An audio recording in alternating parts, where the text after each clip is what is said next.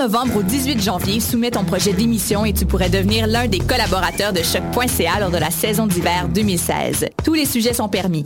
Information, sport, environnement, politique, humour, musique. Cet hiver, joins-toi à une équipe diversifiée qui axe son travail sur la découverte du monde sous un œil différent et qui nage à contre-courant de la culture de masse. Pour toutes les informations, www.choc.ca s'impliquer.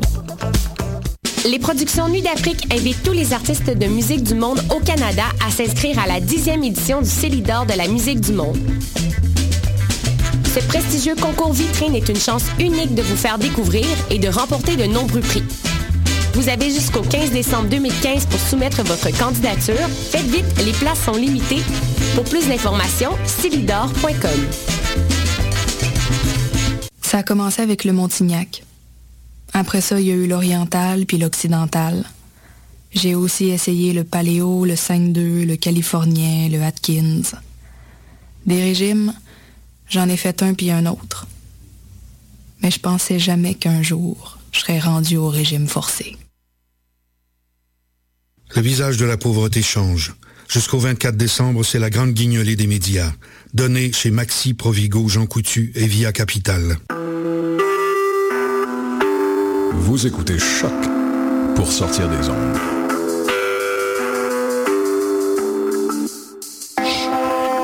Podcast, musique, découverte. Sur choc.ca.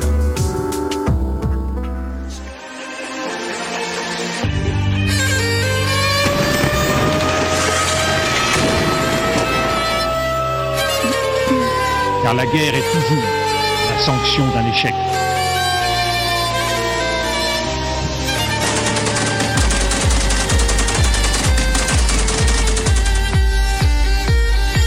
On croit en notre capacité à construire ensemble un monde meilleur.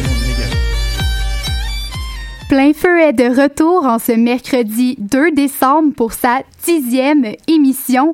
Notre équipe vous a préparé une émission qui, comme à notre habitude, vous permettra de mieux comprendre un conflit armé qui se déroule à l'heure actuelle. Restez des notes pour explorer en détail le sujet du jour avec nous. Bonne émission.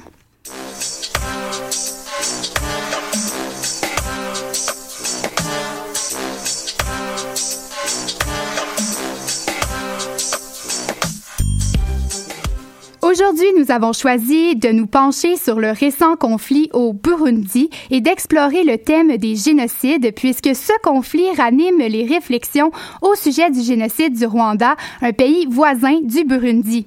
Le conflit résulte de la réélection contestée en juillet 2015 du président Pierre Nkurunziza. Depuis, le pays vit une crise politique importante à laquelle s'ajoute une dimension ethnique à ne pas négliger. Les Hutus et les Tutsis doivent cohabiter dans le pays alors que des tensions persistent entre les deux ethnies. Ces tensions rappellent le génocide du Rwanda au cours duquel, rappelons-le, les Hutus ont causé la mort de nombreux Tutsis. Alors cette semaine, notre équipe vous a préparé un portrait global de la situation au Burundi. On discute des causes du conflit avec un professeur adjoint de la faculté de droit de l'Université de Montréal. On explore les résolutions possibles du conflit avec un chercheur de l'Observatoire sur les missions de paix et opérations humanitaires à la chaire Raoul Dandurand, un zoom sur les conséquences juridiques des génocides et une chronique culturelle sur l'artiste burundais Teddy Menzina.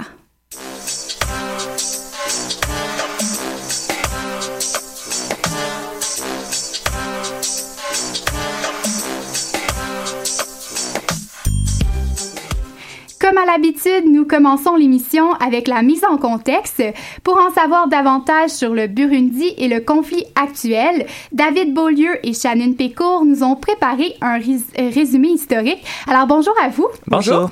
euh, David, pour commencer, oui. le Burundi est un pays que l'on connaît très peu. Peux-tu nous donner quelques caractéristiques? Oui, en fait, le Burundi, ou de son nom officiel, la République du Burundi, est un petit pays d'Afrique de l'Est d'un peu plus de 10 millions d'habitants et a pour capitale Bujumbura. Ce pays montagneux est l'un des pays les plus pauvres du monde et est complètement isolé de l'océan puisqu'il est enclavé entre le Rwanda, la Tanzanie et la République démocratique du Congo. Malgré sa position dans les terres africaines, le pays est situé dans la région des Grands Lacs, donc il peut s'approvisionner en eau avec le lac Tanganyika à l'ouest du pays. Dans le classement 2014 d'indice de développement humain, le Burundi se retrouvait au 180e rang sur 187, ce qui n'est pas une position très enviable. Et comme la majeure partie de, de l'Afrique a été colonisée dans, dans l'histoire, en fait, je suppose que ce fut aussi le cas du Burundi. Oui, en fait, il est important de savoir que l'histoire du Burundi est étroitement liée à celle du Rwanda, situé au nord de celui-ci. Euh, avant l'arrivée des Européens au 19e siècle dans cette région d'Afrique, le territoire du Burundi actuel était habité par différentes ethnies, telles les Hutus et les Tutsis, mais Shannon nous expliquera les enjeux les concernant un peu plus tard dans l'émission. En 1890, les Allemands viennent coloniser la région des Grands Lacs en Afrique, incluant le Burundi, en passant par la Tanzanie. Après la Première Guerre mondiale, l'Allemagne doit renoncer à ses colonies et ses avoirs. Donc, le royaume de Belgique obtiendra la province qui était appelée Rwanda-Urudi, donc le Rwanda et Burundi actuel. Après 44 ans de tutelle par la Belgique, le Burundi et le Rwanda accèdent tous les deux à leur indépendance en devenant deux pays distincts. Le pays deviendra aussi une république suite à un coup d'État en 1966, quatre ans plus tard, alors que c'était une monarchie contrôlée par les Tutsis jusqu'à maintenant. Très intéressant. Merci David pour ces précisions. Maintenant, Shannon, euh, il y a présentement des conflits dans le pays, comme on le disait tout à l'heure. Bah, effectivement, il y a au moins deux conflits qui se déroulent en parallèle l'un de l'autre. D'abord, il y a le premier, le problème immédiat, c'est le qui se situe entre le président actuel, Pierre Nkurunziza, et la branche jeunesse du parti au pouvoir qu'on appelle les Imbonerakure. Euh, il en est présentement à, son à son troisième mandat et il, n'a pas forcément le droit de, faire ça. Parce que selon la, constitution du pays, un peu comme aux États-Unis, le président peut seulement briguer deux mandats. Euh, la règle qui encadre le nombre de mandats présidentiels est régie dans l'article 7 de l'accord d'Arusha, signé en 2000. C'est un accord qui avait permis de ramener la paix dans le pays à l'époque, et Nelson Mandela en était l'un des médiateurs. Euh, le président Nkurunziza estime lui, qu'il a le droit de faire un nouveau mandat, puisqu'aux dernières élections de 2010, il a été élu par acclamation, car l'opposition a retiré son candidat, en, signe de protestation contre les irrégularités du scrutin. Puis en plus d'être politique, le conflit au Burundi a aussi une dimension ethnologique, avec, euh, dont tu as parlé, les ethnies Hutu et Tutsi. Euh, ce qui est une chose importante à savoir, c'est que les Hutus forment plus de 80% de la population burundaise. Euh, dans le pays, il y a aussi l'ethnie pygmée des Toits, qui est présente depuis plusieurs siècles, mais elle prend part dans aucun conflit. En fait, les, Hutus et les Tutsis sont présents aux mêmes endroits dans la région, euh, dans cette région du monde, surtout au Burundi et au Rwanda. puis depuis des décennies, ils sont en proie à de violentes altercations, et la plus connue est sûrement le génocide des Tutsis par les Hutus au Rwanda qui s'est déroulé en 1994. Donc, Janine, euh, on le sait, il y a des tensions entre ces deux ethnies-là, euh, mais d'où elles, elles, proviennent ces tensions? Bah, L'origine est assez floue parce que les, deux camps n'ont pas du tout la même vision de, de cette origine. Et puis même de nombreux experts du sujet se contredisent à ce propos. Euh, en plus, il y a des grandes similarités entre les deux ethnies. Ça rend d'autant plus difficile à comprendre euh, euh, les origines de cette hostilité, parce qu'ils partagent non seulement leur langue, qui est le Kirundi, mais aussi une, grande partie de leur culture. C'est d'ailleurs quelque chose de rare en Afrique, mais il se trouve que les, Burundais parlent quasiment tous la même langue. Le français a beau être la deuxième langue officielle, elle n'est que très peu utilisée, surtout dans les milieux officiels. Il euh, y a un des facteurs qui pourrait expliquer ça, ces conflits, ça, peut être la, colonisation de la région. À cette époque, il y avait un, système de caste qui s'est installé au pays, où, pour faire simple, les Tutsis étaient dans les plus hautes instances et les Hutus dans l'agriculture, parce que les Européens avaient choisi les Tutsis pour, pour être dans ces fonctions, euh, à cause de leurs caractéristiques physiques qui pensaient être plus proches des leurs, parce qu'ils sont en général plus grands et élancés, au contraire des, des Hutus qui sont plus petits et trapus. Et euh, c'est ce qu'auraient pu contrarier les Hutus, effectivement. En plus, euh, le plus important conflit de ces dernières années implique ces deux groupes, euh, impliquant les deux groupes, pardon, est une guerre civile qui s'est déroulée de 93 à 2006. En 93, ce sont euh, les premières élections libres du pays depuis son indépendance. Le Hutu Melchior Ndadaye est élu et sachant qu'il y avait des tensions latentes entre Hutu et Tutsi depuis des décennies, cela met le feu aux poudres. en fait, maintenant, il reste juste à voir ce qui va se dérouler pour la suite des choses. Oui, c'est certain, David. Merci beaucoup, David et Shannon, pour ces précisions.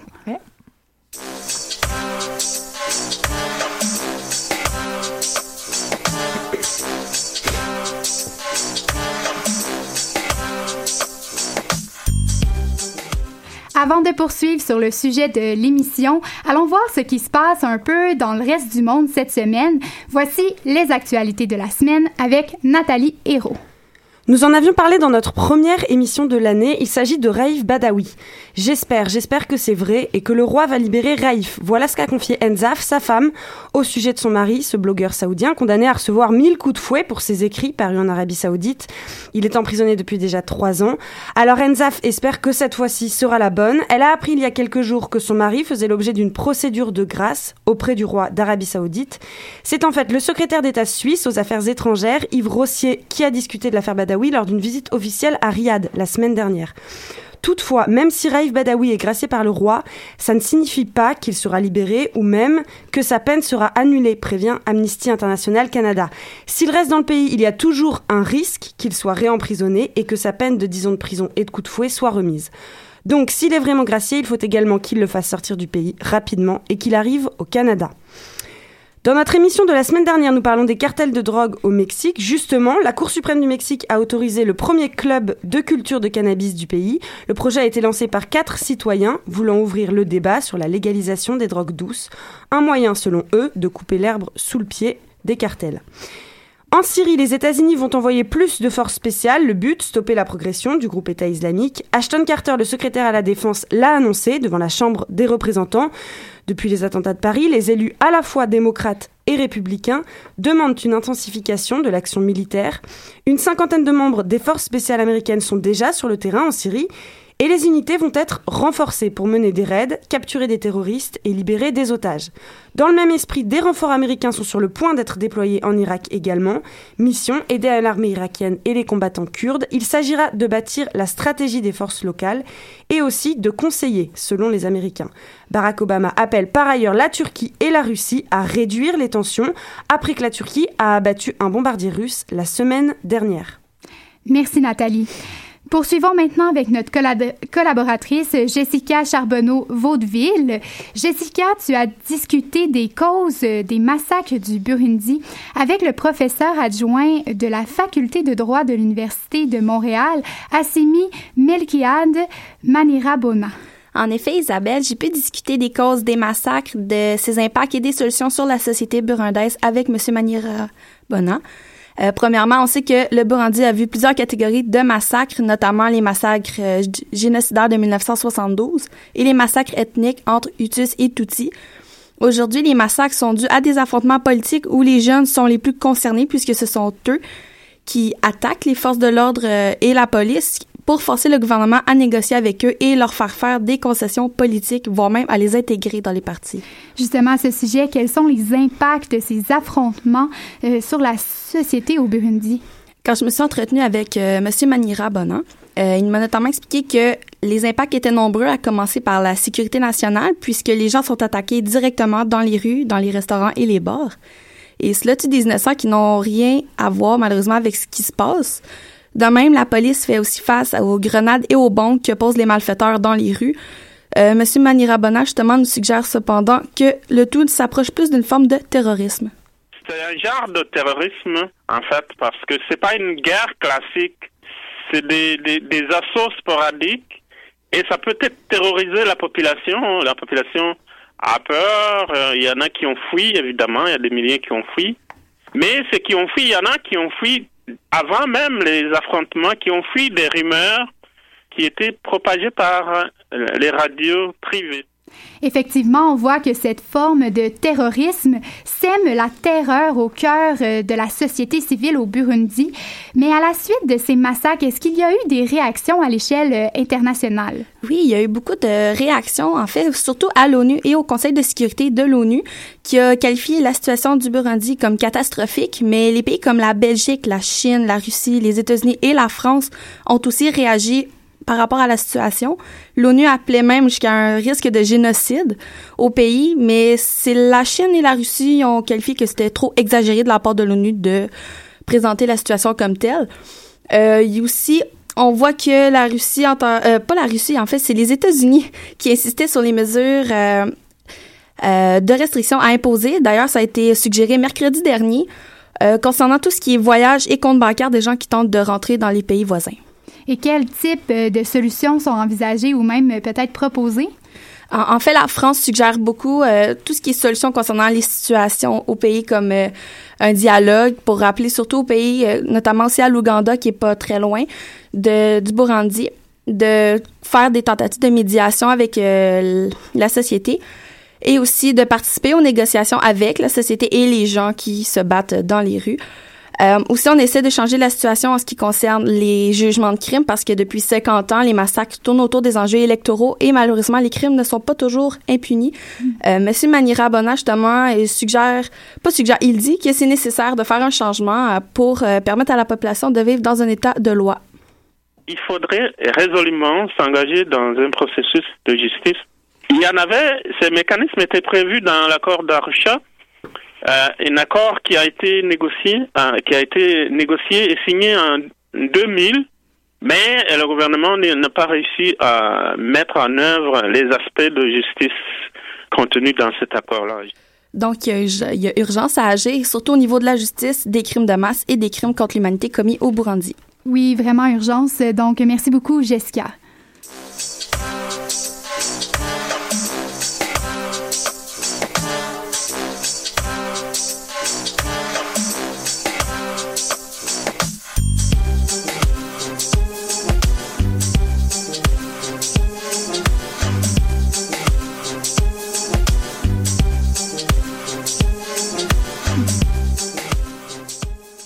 Depuis le début de l'émission, nous avons compris que la crise politique au Burundi est assez complexe. Notre collaboratrice Elisabeth Séguin a discuté des pistes de solutions possibles pour régler le conflit avec un chercheur de l'Observatoire sur les, sur les missions de paix et opérations humanitaires de la chaire Raoul Dandurand. Alors écoutons son reportage. Des experts de partout à travers le monde tentent de trouver des solutions à la crise politique du Burundi afin d'éviter le pire des scénarios, le génocide. Émile Ouedraogo, docteur en droit international et chercheur en résidence à l'Observatoire sur les missions de paix et des opérations humanitaires de la chaire Raoul Dandurand, travaille sur des pistes de réflexion qui pourraient résoudre le conflit comment faire pour pouvoir résoudre la crise électorale, notamment la mobilisation de la communauté internationale, non seulement pour éviter que le Burundi ne sombre dans le chaos, mais aussi pour prévenir en fait un éventuel génocide parce que c'était l'objet de la préoccupation de la communauté internationale. M. Ouedraogo constate les responsabilités des dirigeants criminels et des acteurs internationaux impliqués dans les échanges avec le Burundi. Il craint que le pays ne se retrouve dans la même situation que le Rwanda lors du génocide de 1994. Les recherches de l'expert ont pour but de trouver une réaction possible de la communauté internationale, réaction qui serait ferme sur le plan politique et sur le plan de la responsabilité pénale. Cette fois-ci, il faut être ferme et menacer en fait les différents acteurs de sanctions. Il faut une réponse diplomatique forte parce que cette crise contrairement à ce qu'on a par exemple, en Côte d'Ivoire, j'estime qu'il n'y a pas une réponse diplomatique ferme. Et surtout, il faut insister pour que les crimes, en fait. Il maintient que la communauté internationale doit favoriser le dialogue en faisant pression sur les dirigeants. Le meilleur moyen serait de couper dans quelques ressources économiques, plus précisément dans celles qui permettent d'acheter des armes et qui permettent donc d'acheter le pouvoir dans l'anxiété de la population. L'argent est le nerf de la guerre, qu'il dit. C'est dans ce même sens qu'Emile Ouedraogo espère que les partenaires économiques et sociaux du Burundi iront afin de faire cesser l'esprit d'alarme qui crie dans le pays. Je propose des solutions parce que finalement c'est la, la, population qui, qui en fait l'impact. La question burundaise est aussi une question de, gouvernance. Elisabeth Séguin pour Plein Feu. Voilà des pistes de, de réflexion en fait très intéressantes très intéressante pour un conflit qui est complexe et qu'on ne souhaite pas voir se transformer en génocide.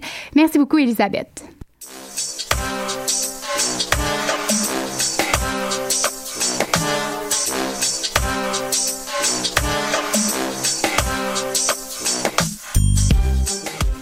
C'est maintenant le temps du traditionnel Zoom sur d'Amélie Drasse. Aujourd'hui, Amélie, tu as quelques spécifications à apporter au thème principal de l'émission. D'abord, bonjour Amélie. Salut euh, Isabelle, bonjour tout le monde. Donc, euh, étant donné que l'émission aujourd'hui euh, tourne autour de la thématique du génocide, je trouve intéressant d'offrir un Zoom sur ce qui est exactement et de quelle façon ces crimes collectifs sont traités. Donc, Allons-y. Oui, euh, c'est une super bonne idée, Amélie. Euh, premièrement, d'où vient exactement le mot génocide? En fait, c'est un mot assez récent. Il est apparu dans le dictionnaire en 1944 grâce au professeur de droit américain d'origine juive, pardon, polonaise, Raphaël Lemkin. On se doute bien de la provenance euh, de son inspiration. Et qu'est-ce que ça veut dire? Eh bien, imaginez-vous donc que c'est très réfléchi comme mot. Ah oui, comment ça? Euh, ben dans le fond, le mot découle de la racine grecque euh, génos pour naissance, genre ou espèce, et le suffixe cid découle du latin cedere, désolé mon, euh, mon, mon, mon, accent, pour tuer ou massacrer. Et c'est depuis ce, ce temps-là, en fait, qu'on emploie ce mot? À peu près. C'est surtout pendant le, le, tribunal de Nuremberg, suite à la Deuxième Guerre mondiale, que le terme génocide prend de l'importance et commence à gagner une reconnaissance mondiale. J'imagine qu'avec l'avènement de tels crimes, les organisations internationales ont mis sur pied une certaine instance pour contrer euh, des, des situations semblables. Oui, l'ONU a créé une instance spécialisée en 1998 qu'elle a nommée la Cour pénale internationale, qui est une juridiction permanente chargée de juger les, les personnes accusées de génocide, de crimes contre l'humanité, de crimes d'agression et de crimes de guerre. Est-ce que c'est la seule chose que l'ONU a réussi à faire jusqu'à présent? non, euh, si on retourne en arrière en 1948, euh, au même moment où l'ONU définissait la fameuse Charte universelle des droits de l'homme, euh, elle mettait aussi sur pied une convention. Une convention? Comment est-ce qu'elle s'appelle, cette convention? La Convention pour la prévention et la répression du crime de génocide. Voici ce qu'on retrouve dans l'article 2 de celle-ci. Je vais vous le lire. dans la présente convention, le génocide s'entend de l'un quelconque des actes si après commis dans l'intention de détruire en tout ou en partie un groupe national, ethnique, racial ou religieux comme tel. Et là, on énumère des cas, donc euh, meurtre de membres du groupe, euh, atteinte grave à l'intégrité mhm. physique ou mentale de membres du groupe. Et euh, ça se poursuit, il y a trois autres points comme ça. Et est-ce que cette convention-là a été reprise à certains moments dans l'histoire? Oui, exactement. Ça a été repris. La Cour pénale internationale dont je parlais euh, tantôt euh, est, partie, est en partie fondée sur les principes de cette convention-là. Donc, euh, c'est la base du statut de Rome. Et les États-Unis ont aussi repris la même définition dans leur législation. Hmm, très intéressant. mais si on revient sur le cas du Burundi dont on parle aujourd'hui, crois-tu qu'il y aurait des chances que la Cour pénale internationale intervienne dans, dans ça? malheureusement, Isabelle, je peux pas vraiment me prononcer là-dessus car jusqu'à présent, seuls trois génocides ont été reconnus au plan juridique par des instances internationales dépendant de l'ONU. Donc ici, je parle de, du génocide arménien, le génocide des Juifs et des Tziganes, donc qui a été commis par les nazis, le génocide des Tutsis euh, au Rwanda, dont on parle un peu euh, depuis tout à l'heure. Alors j'en conclus que c'est un dossier à suivre. Euh, tout à fait, Isabelle. Merci beaucoup, Amélie.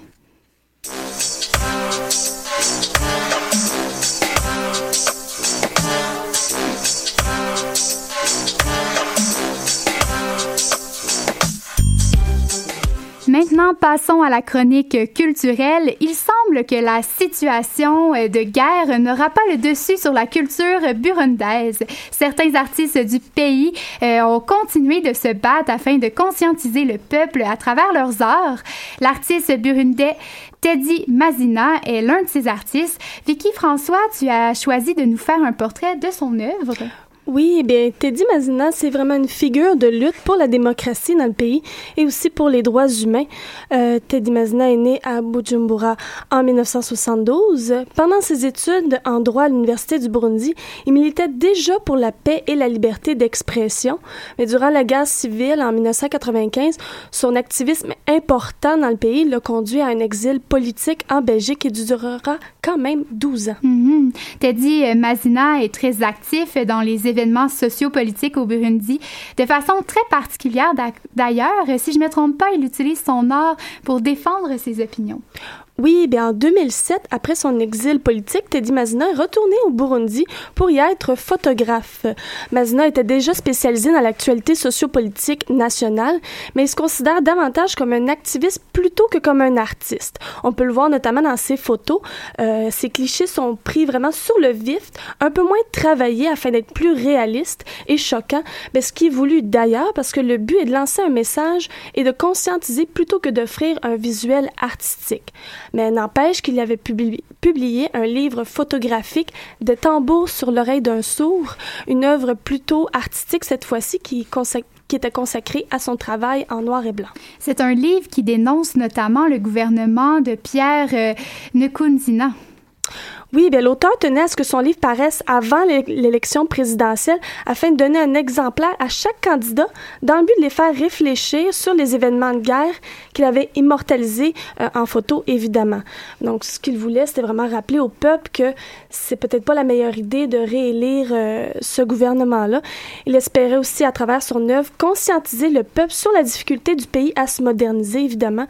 Il veut donner l'espoir quant au développement d'une démocratie saine aussi. Et pourquoi, dans ces circonstances-là de guerre très particulières, il a décidé, en fait, ce photographe, de se lancer dans la photographie? Eh bien, c'est un très beau message, en fait, que, duquel il a lancé de, décidé de se lancer. Mm-hmm. Euh, il a commencé à prendre des clichés euh, au Burundi à tous les jours parce que son père lui avait dit si le Burundi est amnésique, nous tomberons toujours dans les mêmes erreurs, les mêmes drames et les mêmes massacres.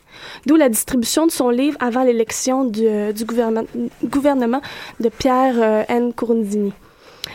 C'était une belle, citation, je trouve, qui nous faisait réfléchir. Je trouve que ça illustre bien la situation sociopolitique du pays. Mm-hmm.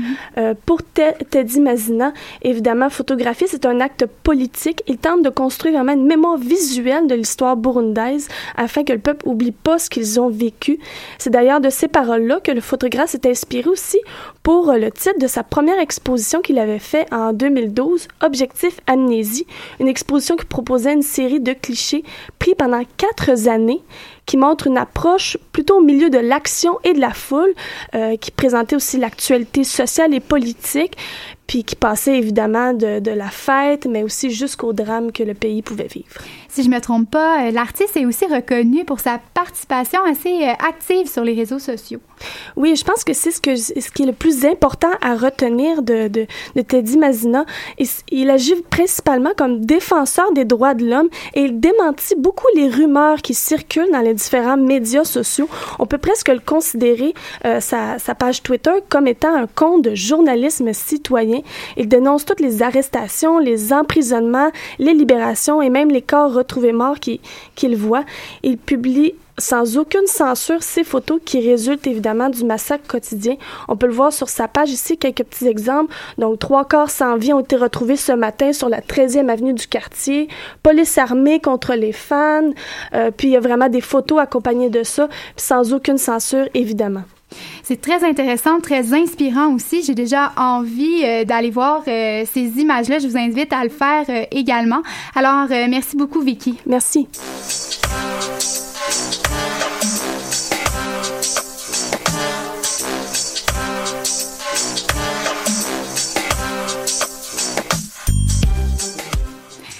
D'aujourd'hui sur les génocides et le conflit au Burundi tire à sa fin. Si la problématique du pays vous a particulièrement intéressé, je souhaite vous proposer une conférence à ce sujet. La chaire Raoul Dandurand, de laquelle sont ici issus les deux intervenants que nous avons interviewés aujourd'hui, donne une conférence qui a pour titre Comprendre la crise au Burundi. La conférence aura lieu le mercredi 9 décembre de 12h30 à 14h à l'UCAM. Nous allons mettre tous les détails de cet événement sur notre page Facebook. Je vous rappelle d'ailleurs que nous publions fréquemment sur notre page Facebook des articles faisant le suivi des sujets que nous avons traités auparavant. N'hésitez pas à aller jeter un coup d'œil. Je tiens à remercier nos collaborateurs Jessica Charbonneau-Vaudeville, Shannon Pécourt, Nathalie Hérault, David Beaulieu, Elisabeth Séguin, Vicky François, Noémie Lerando et Amélie Drasse à la régie. Alors sur ce, Plein Feu va revenir dans deux semaines, donc ce sera le 16 décembre dès 13h. Et là, notez bien parce que c'est la toute dernière émission de la saison d'automne. Et je vous rappelle que aujourd'hui, c'était la dixième émission de Plein Feu depuis le tout début. Donc, euh, euh, on est bien fiers de cette dixième émission-là. Merci énormément d'avoir été des nôtres. À la prochaine.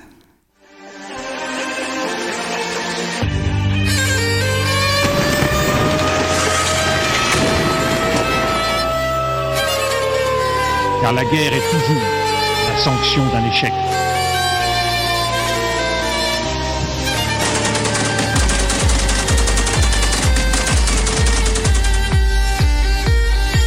On croit en notre capacité à construire ensemble un monde méga, monde.